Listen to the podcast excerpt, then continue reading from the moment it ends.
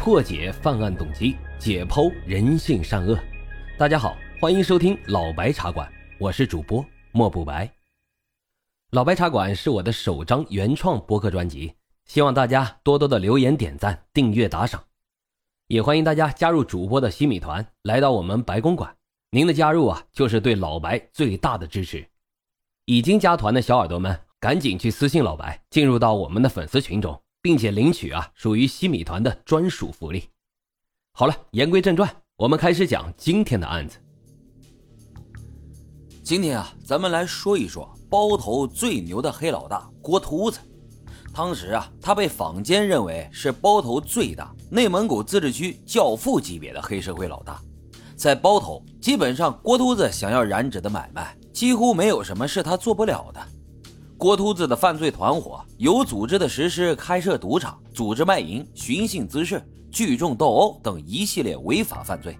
他们为非作恶，称霸一方，欺压残害群众，造成了极其恶劣的社会影响。郭秃子横行包头二十多年，可以说关系盘根复杂。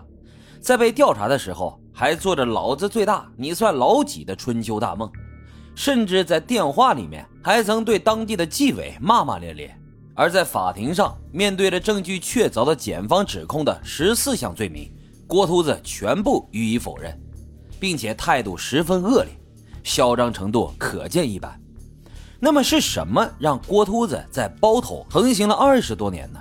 他又是如何踏上黑道，又是如何被成功抓捕的呢？接下来咱们就正式开始讲今天的案子。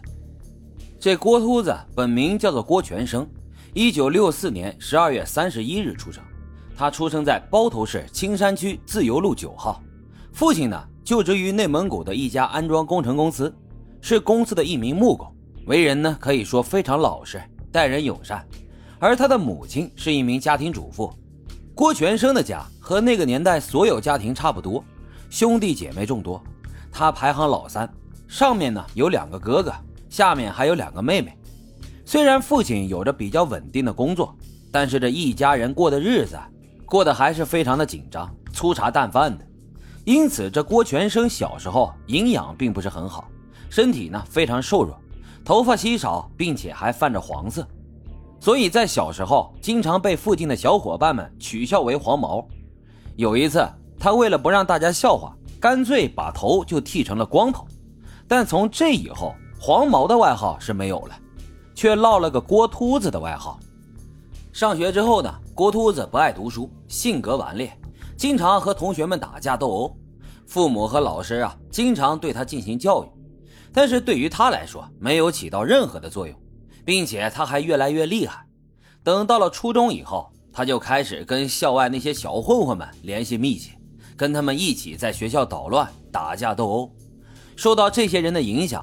初中还没有读完，郭秃子就辍学回家了。辍学后的郭秃子，父母更是管不了，只能任由他在社会上瞎混。那时候，他跟那些混混们一起打群架、调戏妇女、当街抢劫等等，可以说是无恶不作。不过，他们啊，并没有嚣张多久。一九八三年，第一次开展严打的时候，郭秃子就因为流氓罪获刑了五年。等到一九八八年刑满出狱后，他的父亲担心他会继续为非作歹，进而就毁了自己的一生，于是就将他介绍到了自己所在的安装公司上班，成了该公司的一名瓦工。郭秃子这个人非常狡猾，他深知处世之道。等到进入公司以后，他并没有把精力放在提高自己的专业技能上，而是一门心思的溜须拍马，巴结领导，甚至啊，当时公司有人敢说总经理一句坏话。他就会对这个人进行谩骂，甚至动手打人。在公司的福利房子分配中，有多名职工对当时总经理魏某的住房面积超标表达了不满。郭秃子知道之后，便四处扬言：谁要是再敢提总经理的房子问题，我就跟谁没完。并且他还经常带着几名以前道上混的小兄弟，时常在总经理的新房周围巡视，给总经理保驾护航。从这之后，就再也没有人敢说房子超标的事了。当然，经过这件事儿，他也获得了总经理的器重，被火速提拔成了某施工队的队长。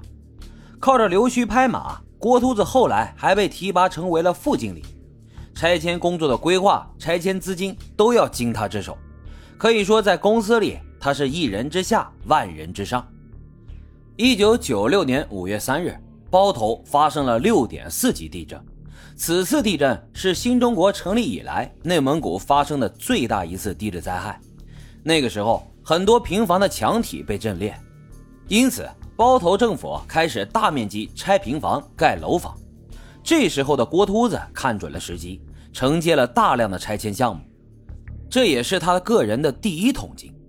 但是啊，郭秃子并没有将这笔钱装进自己的口袋，而是四处走动，最终在一九九七年。郭秃子升任了该公司的总经理，他也完成了从一名小混混到公司老总的华丽转变。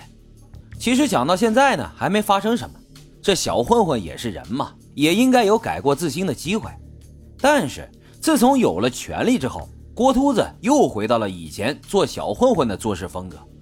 有一天，安装公司的保卫科长高某跟郭秃子发生了纠纷，郭秃子竟然手持猎枪。在青山区最繁华的街道上追赶高某，最终高某被逼得仓皇逃进了一家医院里。而派出所接到医院的报警后，立即赶到了现场。最终经过好言相劝，才把当时正在医院里的郭秃子赶走了。然而他却并没有因为持枪滋事而受到追究。二零零四年，郭秃子靠着关系加上当时的发展趋势，对国营的安装公司进行了改制。改制过后，郭秃子完全掌控了安装公司，并且更名为内蒙古龙升建筑安装工程公司。虽然当时有百余名的工人因为改制没有拿到应有的补偿，而去反映过郭秃子的一些问题，但是碍于郭秃子在当地的势力太大，此事最终还是不了了之了。就这样，郭秃子不花一分钱，成功侵吞了国家的资产。